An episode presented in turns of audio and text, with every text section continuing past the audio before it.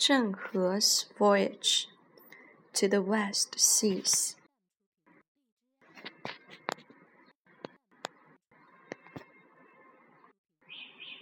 To the Western Seas. On the eleventh day of the seventh lunar month of 1405, a huge fleet of 2,208 ship, uh, ships appeared on the blue seas on the earth, with more than 27,500 people aboard. It was the largest fleet with the largest cruise the world had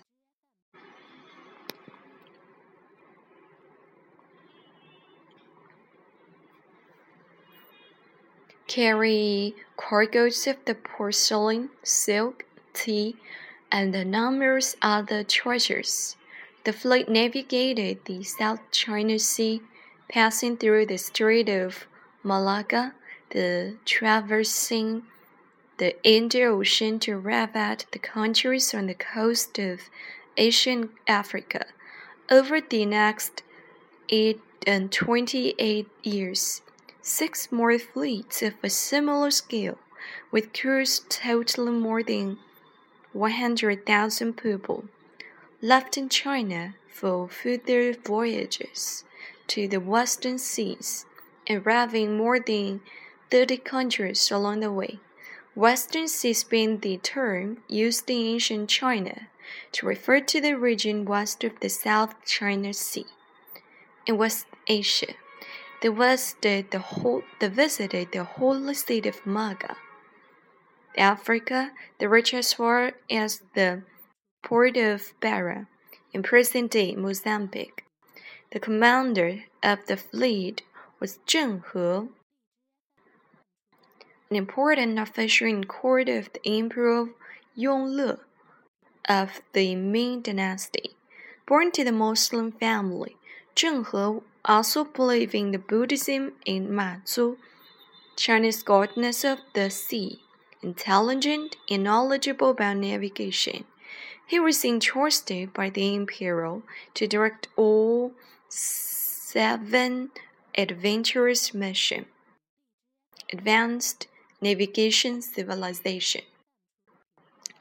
From the 15th century on, humans had celebrated their peace in combining the oceans. Christopher Columbus came upon the continent of the Americas in 1492 by traveling across the Pacific with his Spanish fleet. The Portuguese fleet of Vasco da Gama passed around Africa's Cape of Hope and across Indian Ocean to arrive at Calicut on the west coast of India in 1498. Ferdinand Magellan and his Spanish fleet claimed the first round of the world, the navigation 1522. Compared with his employers, Zheng He's voyage took place much more clear and a much larger scale. On each of the seven voyages to the western seas, his fleet consisted of more than 100 ships, with 62 large and medium-sized ships forming the main body. Crews and other personnel add up to more than 20,000. Columbus' fleet only three ships in a 88-member crew. Obviously, Zheng He's fleet were unparalleled during his time in terms of size, navigation technology, organization, and amenities in order to be capable of making those successful long trips. Zheng He's ships were also constructed with advanced technology and craft. A large size ship in the fleet was 150 meters long, 60 meters wide, and 12 meters deep. It had a cargo capacity of about 1,000 tons, with four levels to house more than 1,000 crew and passengers. The foredeck had an area of 9,000 square meters, equal to the size of a half football field. The ship had nine masts with 12 sails. Its iron rounder needed more than 200 people to lift. The large ships of Zhenghe's fleet would still look extraordinary even today. Spreading peace. When Emperor Yongle sent Zhenghe on his missions to the western seas, he expected to show off the prosperity of Ming Empire as well as to put his ideas into practice, of making friends with and spreading peace to other countries near and far. Zhenghe's huge fleet was indeed proof of the strength of China at the time, at the time, at the same time, the navigator was also fulfilling Imperial's wishes of developing China's international relations. Zheng He's family chronicles, which came to light in the 1930s, include a record of Yongle's ex, exhortation before his departure. Follow days of having the world. Do not bully smart or weak. Do not bully small or weak countries, and spread the blessing of peace. On all his voyage, Zheng He strictly followed the emperor's instructions. Although Zheng He brought a large amount arm along all seven long journeys, only on three occasions during those eight, 28 years did he deploy troops. The first time was to wipe out pirates at the Palama area, southeast of the present day Sumatra, to restore order and transport routes. The second and third times his force was in self defense against the attack by the king of Ceylon, now Sri Lanka, and against a gang of rioters from the Sumatra area. None of actors constitute a violation of the principle of peace laid down by the Emperor Yongle.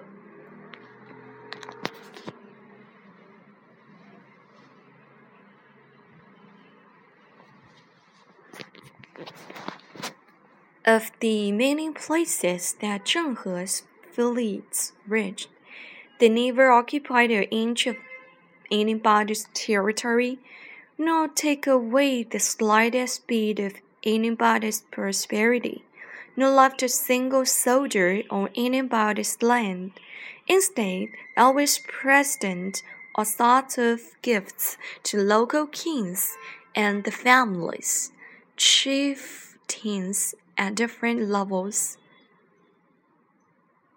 into Buddhist temples. The gifts range from cash, silk, porcelain clothing to utensils made of iron, copper, silver, and gold.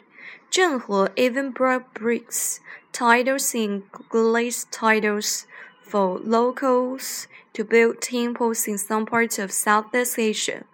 Following principle of fair trade, Zheng He's crew bartered porcelain, silk, tea, and other use utensils with local governments and ordinary citizens for jewelry, spices, medicine, and rare animals. They also introduced to the country the visit items such as the Chinese calendar, Chinese medical sciences, and technologies in farming, manufacturing, navigation, and shipbuilding.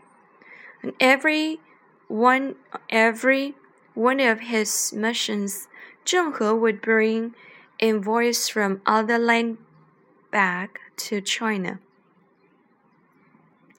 For example, in the ninth lunar month of 1420, more than 120 envoys from 16 states in southern Africa came to visit China with Zheng He's fleet.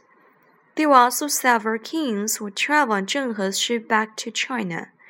Three of them from Sulu, now Sulu archipelago of Philippines, Borneo, today's Kalimantan Island, and Grand Moluccas, now Mindanao Island of the Philippines, stayed in China until they died due to illness. When the king of Borneo died in 1408, Emperor Yongle called a recess of the court for three days of mourning. People in some Asian countries still retain fond memories of Zheng He's visits. One can find many commemorate buildings in these countries, such as the temple named after Zheng He in the Indonesian port city of Semarang. In the Malacca Straits area, that can be found well said to have been dug by Zheng He. In 2004, celebration of the 30th anniversary of the establishment of diplomatic ties between Malaysia and China. The Royal Opera House in Kuala Lumpur staged a large bilingual song and dance drama in Chinese and Malay.